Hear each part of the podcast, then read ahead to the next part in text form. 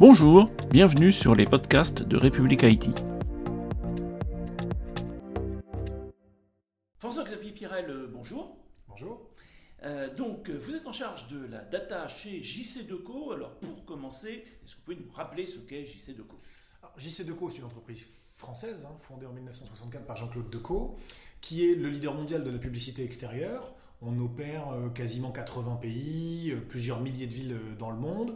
On travaille aussi sur des aéroports, des gares, des métros, donc partout où la publicité extérieure peut exister.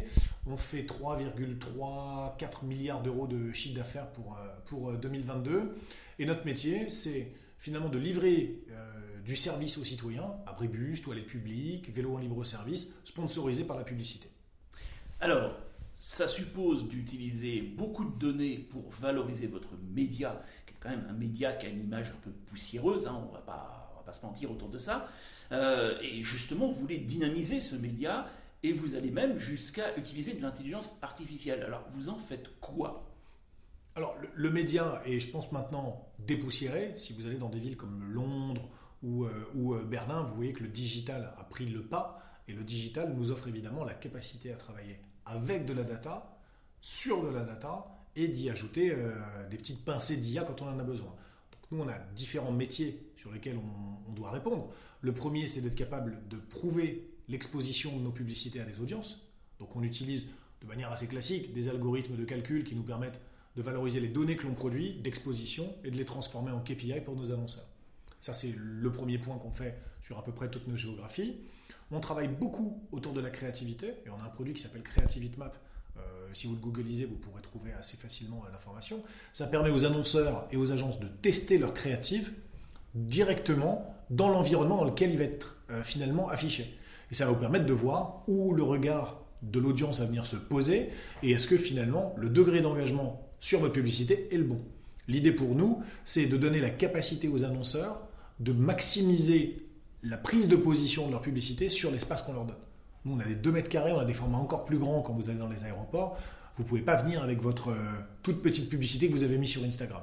Prenez l'espace, occupez l'espace. Et donc, euh, le Creativity Map, qui est finalement euh, piloté par un algo d'IA de Saliency, qui était en open source qu'on a retravaillé pour nos besoins, permet de tester la créativité et d'avoir les zones d'engagement des yeux et des utilisateurs sur la publicité. Ensuite, ce qui va arriver maintenant avec les nouvelles IA, les IA euh, vraiment boostées, type euh, ChatGPT ou autres aujourd'hui, euh, va nous permettre d'ouvrir des nouveaux champs de travaux, et c'est ce qu'on fait déjà maintenant, soit pour améliorer la productivité, penser à l'utilisation du langage naturel dans la data analyse, qui nous permet vraiment de démocratiser les sujets, et de l'autre, il y a évidemment tout ce qui est autour de la création de contenu, comme nous, on a des sujets de modération de contenu dans la rue, on a des problématiques d'aide à la création. Tout ça va évidemment être boosté à l'IA dans le temps et on reste ambitieux, mais tout à fait raisonnable euh, dans les traits qu'on doit tirer. Est-ce que par exemple, on peut envisager que euh, un responsable commercial quelconque, euh, un endroit quelconque qui n'a jamais fait de SQL de sa vie, pourrait interroger directement les données grâce à l'IA Ça, c'est mon rêve ultime. C'est que finalement, je vais le dire avec des guillemets, mais tout le monde devienne data analyst et finalement, plutôt que ça, soit même très autonome dans l'accès à la donnée.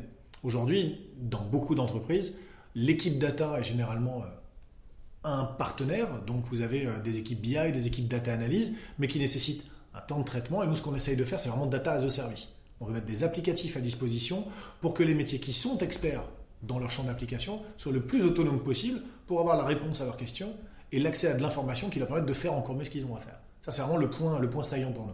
Monsieur Pirel, merci. Merci beaucoup. À très bientôt sur république-it.fr. Bonne journée.